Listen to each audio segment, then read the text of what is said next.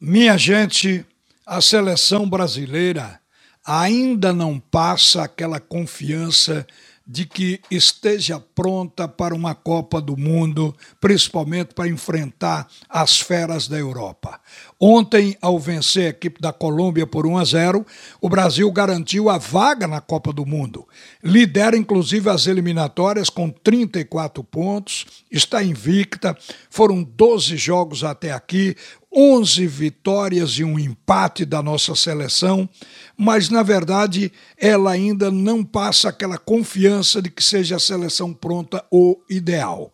É certo que ontem a gente viu a Colômbia jogar para não perder, montada num 4-5-1 para se defender e não é fácil penetrar num bloqueio feito por jogadores de qualidade, jogadores de seleção, com a primeira linha com quatro, a segunda linha com cinco atletas. Isso certamente dificultaria para qualquer seleção e não foi diferente para o Brasil. Mas a gente viu um jogo que não agradou, porque no primeiro tempo a seleção brasileira na saída de bola era muito lenta. A gente ficava querendo ver a seleção apressar a bola para poder surpreender o adversário, chegar na frente para definir a jogada. Outra coisa, a seleção toca muitas bolas lateralmente, bota para trás. Não era comum recuar tanta bola para o goleiro como está acontecendo agora. Então isso mostra que o futebol ainda não é aquele esperado. No segundo tempo melhorou.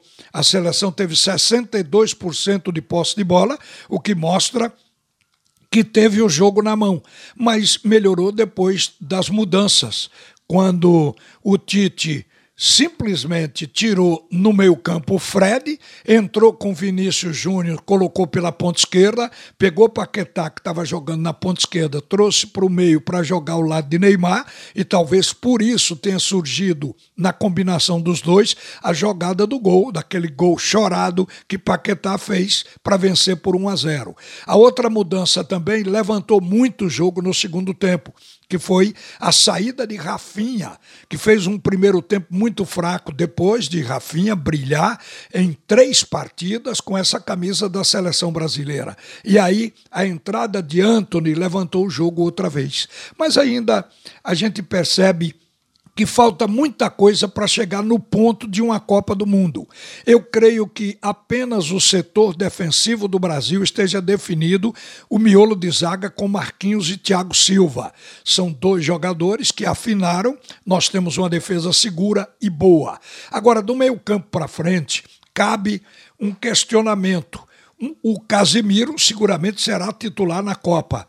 Mas será que Fred e Lucas Paquetá chegarão na Copa do Mundo como titulares? Creio que não. Ontem se viu até com a saída de Fred o time melhorar no meio campo. Lucas Paquetá, apesar de jogar uma hora na ponta, outra hora no meio e de ter feito quatro gols, está fazendo uma boa eliminatórias. Apesar disso, a gente sente que Paquetá não é aquele meia criativo que a seleção brasileira sempre teve. Então é como se esperasse que apareça um jogador que possa melhorar isso. E no ataque, então, o próprio Tite já avaliava que Rafinha ia oscilar, apesar de que eu entendo que ele é um bom jogador. Mas ontem, com a entrada de Antônio, ficou a dúvida quem deverá ocupar essa ponta direita. Uma coisa eu sei: Neymar continuará sendo titular no ataque. Agora, Gabriel Jesus, que há 16 partidas não consegue marcar um gol pela seleção brasileira. O Gabriel, que quando saiu entrou Matheus Cunha, a gente viu que o jogo melhorou. Outra coisa, o Gabriel Jesus, ele consegue jogar bem no Manchester City, o seu clube lá da Inglaterra, mas na seleção brasileira não. Ele fica parado lá na frente, esperando a bola. Quando a bola chega, ele não finaliza. Então, isso aí é uma constante, o que mostra que o Brasil deve ir para a Copa com outro centroavante.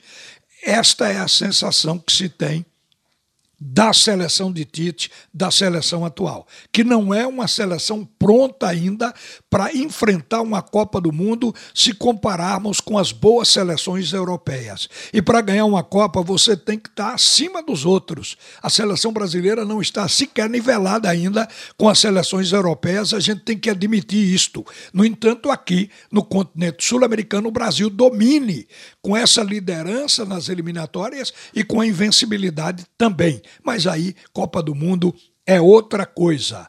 A gente espera a evolução, porque o Brasil deve jogar com os amistosos também que vem depois. O Brasil deve jogar de 8 a 10 partidas ainda, onde se espera que até lá apareça o milagre da definição para que cheguemos à Copa do Mundo no ano que vem, mais fortes do que estamos agora.